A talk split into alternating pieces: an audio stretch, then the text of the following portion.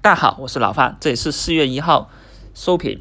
今天的话，大盘是继续强力上攻啊，上证、深成指纷纷的创出了年内高点，其中深成指数的话呢，盘中也是确认突破了一万点大关啊，呃，上证指数呢也是收在了三千一百点上方，创业板指数则大涨百分之四，上证呢是上涨百分之二点五八，今天。上涨的个股家数呢有三千五百零三家，涨停的有一百七十六家。那今天呢还是有一个个股跌停了，而收跌的个股呢有六十个。今天跌停的这些个股呢啊，主要是有一个利空了啊。当然这个跌停呢是不含那个 ST 股的，因为有一些 ST 股也是因为利空跌停。而正常的个股跌停呢就是一个，那就是派成科技。派森科技啊，是因为啊团贷网的事件啊跌停的，而这个股票呢，预计啊还有三个跌停，只能说啊买这种股票的话呢，就是踩地雷了。其他的都可以看到，整个大盘的走势呢是非常乐观的。创业板指数啊，目前呢是收在了一千七百点上方，现在资金流入是非常明显的，北上资金上周五大举买入。超过一百亿，今天又继续买入啊，又接近了一百个亿。目前个股涨势非常活跃，其实呢，找题材啊，已经不是什么问题了，百花齐放啊，各种各样的个股都上涨。你说找哪些题材？只要你不是炒买入那些的踩雷的哈，有地雷的股票，基本上都没什么问题啊。呃，也有一些个股啊，只是走势比较慢而已。你像。当你持有的个股走势啊落后于啊创业板指数的时候，我相信很多朋友也会焦虑，对不对？焦虑就会考虑到是否换股了。而还有很多朋友呢，今天都纷纷的给老范留言，在问老范，这个时候怎么办？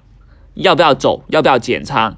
纷纷的让老范提醒他们，一旦老范减仓的时候呢，记得跟他们知会一声，也就是他们在都存在的一个焦虑。不是手上的股票不涨的焦虑，而是什么时候该落袋为安的焦虑了。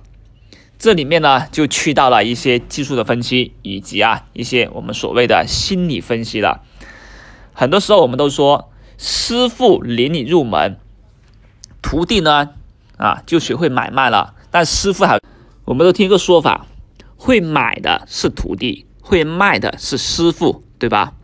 当然了，当你有盈利的时候呢，什么时候卖都不是错的，但关键于你卖完以后呢，能不能忍受住个股还继续上冲的这种心理的不平衡。很多朋友都这样说啊，我卖飞了一个涨停板啊，我卖飞了一个强势的牛股，纷纷都会懊悔。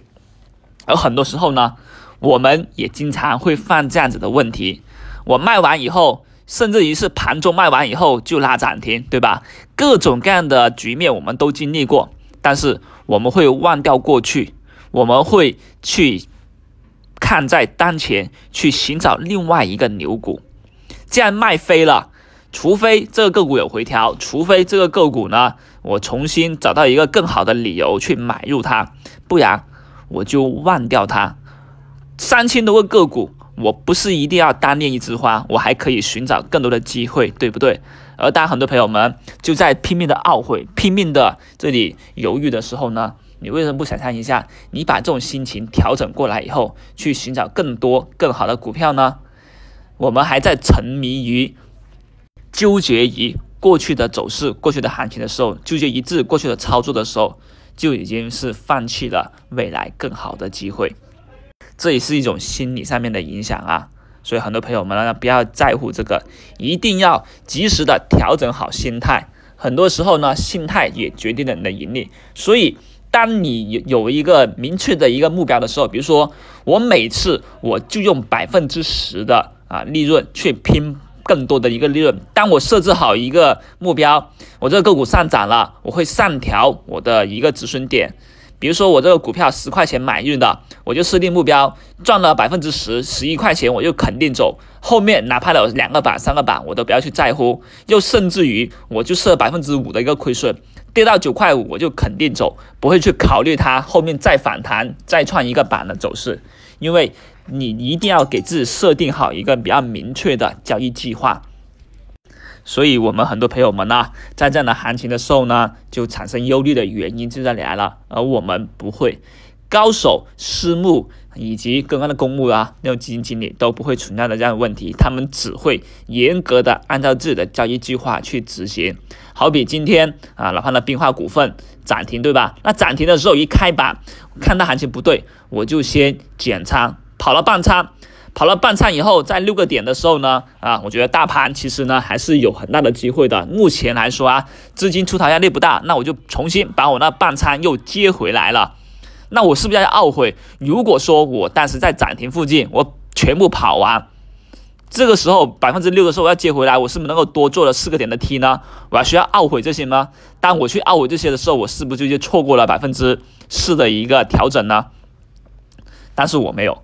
我就是做好计划，一旦有调整，我这百分之五十的仓位，目的就是为了去短线一个博弈而已，能够为了更多的一个空间，所以我们一定要有自己的交易计划就 OK 了。那另外，大盘其实说多一点，目前的走势啊，其实问题不大，无非就是做好自己的一个交易计划，去寻找个股而已啦。